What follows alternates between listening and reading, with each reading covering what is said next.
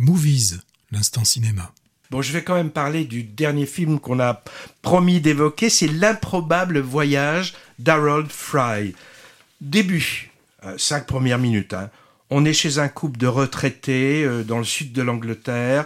Ambiance euh, morose, pas très chaleureuse. Et le mari Harold reçoit une lettre provenant d'un lointain village du nord du pays.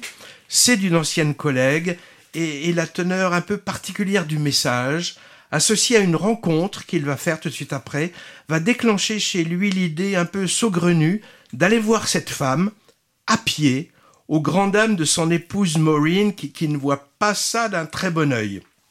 Alors son long périple va commencer avec quelques galères. Bon, il est guère entraîné ni équipé, le pauvre, hein, et il rencontre en route plusieurs personnages qui vont, qui vont guider son parcours de randonneur, mais qui vont aussi éclairer son, son parcours euh, mental cette fois.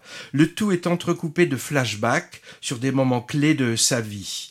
Euh, je m'attendais à une comédie sociale british, et, et c'est vrai que le film est parsemé de notes humoristiques, de personnages un peu excentriques, hein, et s'accompagne d'une certaine satire sociale et politique sur l'Angleterre contemporaine, mais la tonalité du film est plutôt dramatimiste, hein, et de plus en plus à mesure que le voyage se poursuit.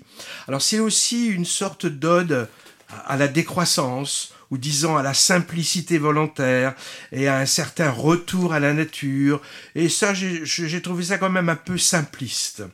Alors j'ai évidemment pensé au récent Les Chemins, Noirs avec Jean Dujardin, bah, à cause du sujet assez similaire, hein, une marche rédemptrice, expiatoire, jalonnée de rencontres et d'embûches, et teintée de religiosité aussi. Hein.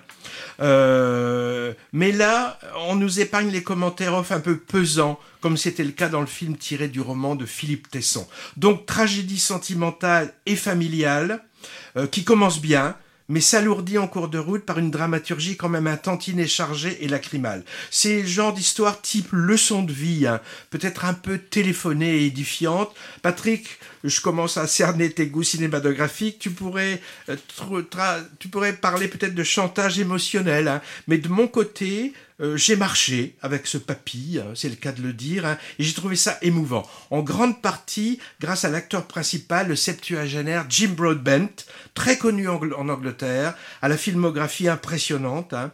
Il a commencé sa carrière chez Terry Gilliam, euh, des Monty Python. Il est moins connu de ce côté-ci, de la Manche, et on l'a vu récemment, Patrick, dans quoi? The Duke. Ouais, tiré d'une histoire vraie d'un type qui avait volé un tableau dans un musée. La réalisatrice de cette adaptation d'un best-seller anglais s'appelle Etty MacDonald, et elle est surtout connue pour avoir tourné plusieurs épisodes de la série de, de séries télé british à succès. Voilà pour l'improbable voyage de Harold Fried. Moi, j'ai pas pu m'empêcher de pleurer à certains moments. Hein. Alors, pour certaines scènes qui paraissent peut-être anodines pour d'autres spectateurs, hein, mais qui ont résonné en moi. Mais c'est toujours un peu comme ça au cinéma. Hein. Et d'ailleurs, dans, dans tous les domaines artistiques. Hein. On n'est pas tous touchés par les mêmes choses à cause de l'histoire personnelle de chacun. Bon, d'accord, Patrick, c'est un truisme, mais ça mange pas de pain de le répéter.